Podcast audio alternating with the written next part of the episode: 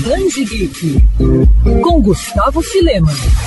Fundada em 1987 em São Paulo, a Devir é um dos principais nomes no Brasil quando o assunto é universo geek, responsável pela edição e distribuição de jogos de estratégia, roleplay e de cartas colecionáveis e também de publicações para os mercados português, brasileiro e espanhol. A empresa também se destaca pelo lançamento de livros e histórias em quadrinhos. A editora é responsável aqui no Brasil por títulos como a Liga Extraordinária, Sin City e Tarzan. Para falar um pouco mais sobre os lançamentos e projetos da empresa, o Band Geek conversou com o coordenador editorial da Devir, Kleber de Souza. Kleber, era um prazer falar com com você. Seja bem-vindo ao Band Geek. E Kleber, a Devir vem promovendo um verdadeiro resgate de clássicos e também apresentando obras importantes, mas pouco conhecidas de artistas consagrados. Agora a editora vai lançar Creep apresenta Bernie Wrightson. O que o leitor pode esperar desse lançamento? Em Creep apresenta, o foco deixa de ser cronológico e passa a ser autoral. Então, em Creep apresenta Bernie Wrightson, nós vamos encontrar todos os trabalhos do artista, tanto na Creep quanto na Eerie, além das ilustrações que ele produziu nessa época. É, vamos ter histórias que ele escreveu e desenhou, adaptações de H.P. Lovecraft e Edgar Allan Poe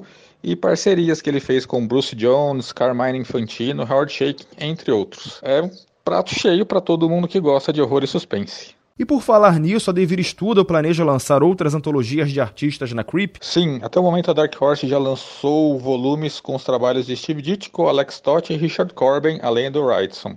Mais novidades em breve. É verdade, o resgate de materiais clássicos sempre fez parte da linha editorial da Devir. No caso da Creep, nós publicamos os quatro primeiros volumes da antologia, que englobam todo o período que foi editado pelo Art Goodwin.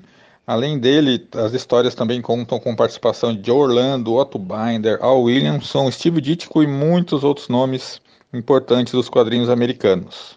E pela primeira vez o Assassino Amarelo vai ser em capa dura no Brasil. E como é que vem sendo desenvolvido esse trabalho de relançamento e até mesmo reapresentação de Sin City para novos e antigos leitores? A receptividade da nova coleção do Sin City tem sido excelente. Depois de apresentarmos algumas opções de layout, decidimos seguir com o design da coleção americana atual que comemora o aniversário de 30 anos da HQ nos Estados Unidos. Além disso, Sin City também merecia uma edição em capa dura no Brasil, né? por tudo que ela representa, não só para os quadrinhos, como também para a história do Devir. E recentemente vocês também abordaram diferentes eras de Tarzan. Vocês pretendem lançar mais materiais voltados à mitologia do personagem? Tarzan é um personagem que nos fascina, mas ainda não temos nada confirmado para o futuro próximo em relação a novos títulos.